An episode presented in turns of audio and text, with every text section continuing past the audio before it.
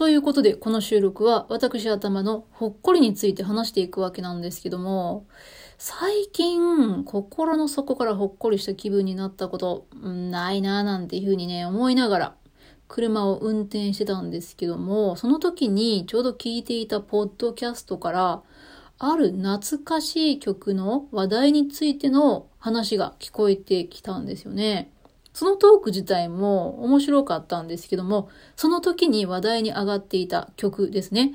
それがとある事情で聞く機会がなくなっているっていうことでした。うん、そうなんだっけとか思いながら、早速ね、YouTube でその曲探して聴いてみましたよ。その曲はですね、グレートフルデイズです。ご存知ですかね？ドラゴンアッシュの曲なんですけども、フューチャリングアコゼブラということで、これ20年以上前の曲なんですけど、当時私もめちゃくちゃ好きでよく聴いてました。自分自身そんな音楽とかね、興味ある方ではないんですけども、当時馴染みがなかったヒップホップっていうものをね、認識したのが、この頃のドラゴンアッシュの曲とかだったんだろうなっていうふうにね、覚えてますね。いや、久しぶりに聞きました。グレートフルデイズ。東京生まれヒップホップ育ちですよ。やっぱね、かっこよかったね。めちゃくちゃ上がりましたよ。それと同時にですね、まあ車の中で聞いてたんですけども、まあ音も結構響いてね、反響してくれたんで、車の中にこう響く重低音とね、まあそのリズムね、もうすごいね、なんだろう、癒されましたね。こう体にこうずっと入ってくるっていうかね。その時にね、あれ？自分今ほっこりしてる？って思ったんでね、まあ今日それを喋っているわけなんですけども、どうですか？さすがにちょっと共感しづらくないですか？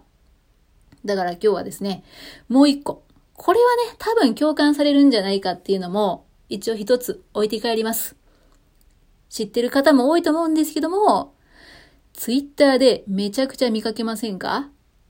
猫に転生したおじさん。ねえ、これある会社員のおじさんがめちゃくちゃ可愛い猫に転生して、その社長のお宅に迎えられるっていうお話なんですけどね。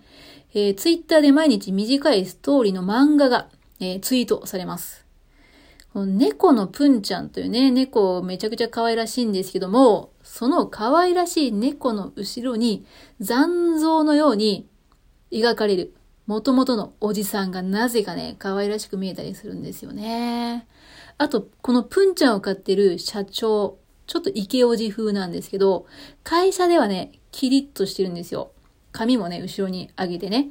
だけど、家ではね、前髪もこう、下ろした感じでね、こう、出れまくるっていうそのギャップがね、可愛かったりするんですよね。だから、まあ、こう、猫好き、おじさん好き、大好物なんじゃないかなと思うんですけど、それ以外でも結構ね、楽しめると思いますよ。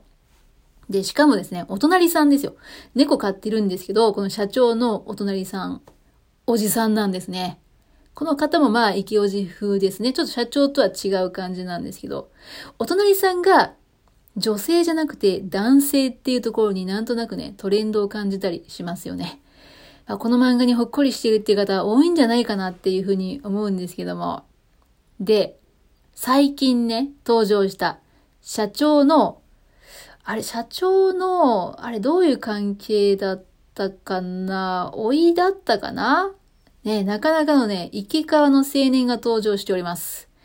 だから最近この、猫に転生したおじさんファンの中でも、それぞれ推しキャラがいたりするんじゃないかな、なんていうふうに思いますね。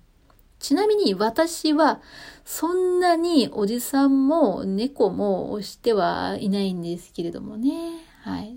でも、ほっこりすると思います。そうだ。推しキャラといえばですよ。えー、私ですね。とっておきのキャラをオラにっていうね、D さんの収録企画のにも参加しますのでね。よかったら、そっちの収録も聞いてみてください。はい。ね、収録計画、たくさんの方がされてて、めちゃくちゃありがたいな、なんてね、思う今日この頃です。最後までお聴きいただきましてありがとうございます。